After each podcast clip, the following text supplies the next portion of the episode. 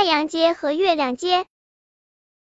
在离我们这儿很远很远的地方，有一条长长的街，这长街有半条叫月亮街，半条叫太阳街。月亮街和太阳街分别是月亮和太阳的家，也是月亮和太阳出发去人间上班的地方。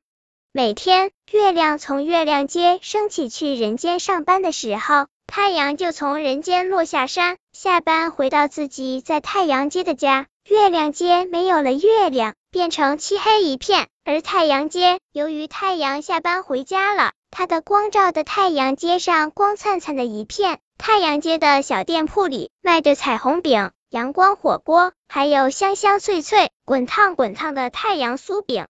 当太阳从太阳街升起，照耀人间的时候，也是月亮回到在月亮街的家的时候。这时的月亮街就变得清清亮亮，银灰一片，显得很热闹。小店铺里卖着星星饼、清灰凉茶，有着冰冻馅的圆月儿、半月儿冰激凌月饼。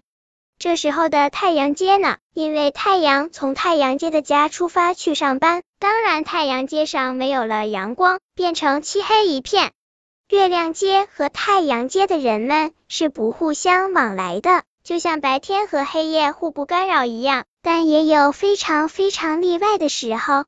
有一天，也许月亮姑娘在下班路上吹着了凉风，也许这几天劳累了一点儿，她患上了重感冒。月亮姑娘烧得好厉害，平时银白色的脸庞变得发红了，心里却是冰冷冰冷的，浑身打着颤，发烧、发冷、打颤。重感冒往往就是这样。这事让月亮街上的北斗星知道了。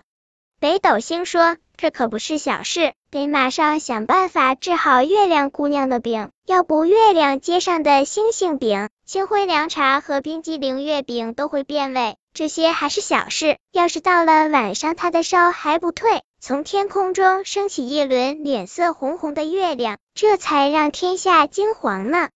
那怎么办呢？月亮姑娘的好朋友牛郎星和织女星说：“得赶快想法子，一定要治好月亮姑娘的病。”这时，北斗星又说话了：“只有吃下一张滚烫滚烫的太阳酥饼，驱赶掉月亮姑娘身上的寒气，让她的心变暖，才能让她退烧，也才能治好她的感冒。”现在太阳上班去了，太阳街漆黑一片。店铺都关门休息了，上哪儿去找太阳酥饼呢？牛郎星急得直跺脚，织女星急急忙忙去月亮街的尽头，把住在那的启明星找来商量办法。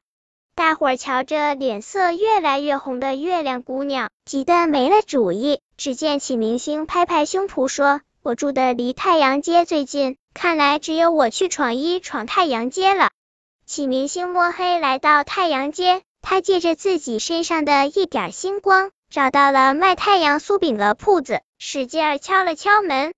谁呀？大半夜的来敲门？卖太阳酥饼的晚霞婆婆还没上班，正在睡觉。她打开门一瞧，门外站着启明星。晚霞婆婆大吃一惊，她说：“你怎么这时候跑到太阳街来了呢？”听启明星一讲缘由，晚霞婆婆摊开双手说：“这我没法子。”太阳上班去了，我们这是三更半夜，太阳不下班回来，谁也烤不成太阳酥饼。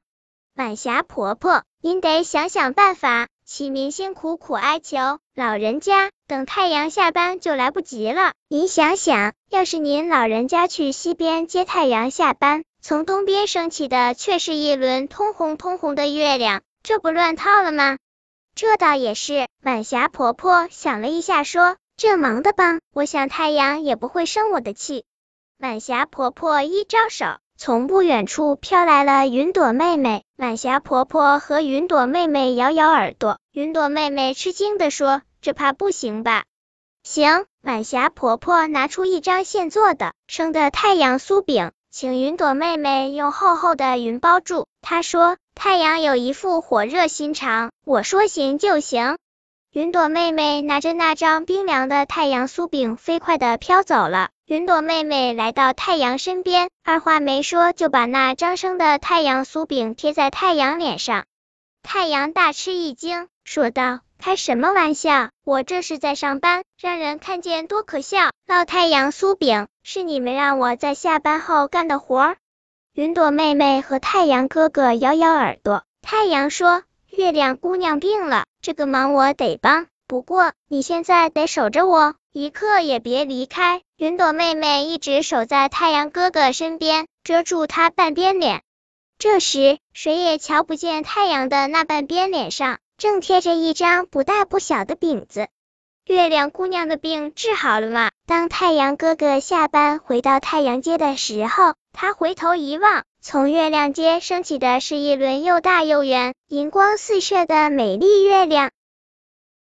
本篇故事就到这里，喜欢我的朋友可以点击订阅关注我，每日更新，不见不散。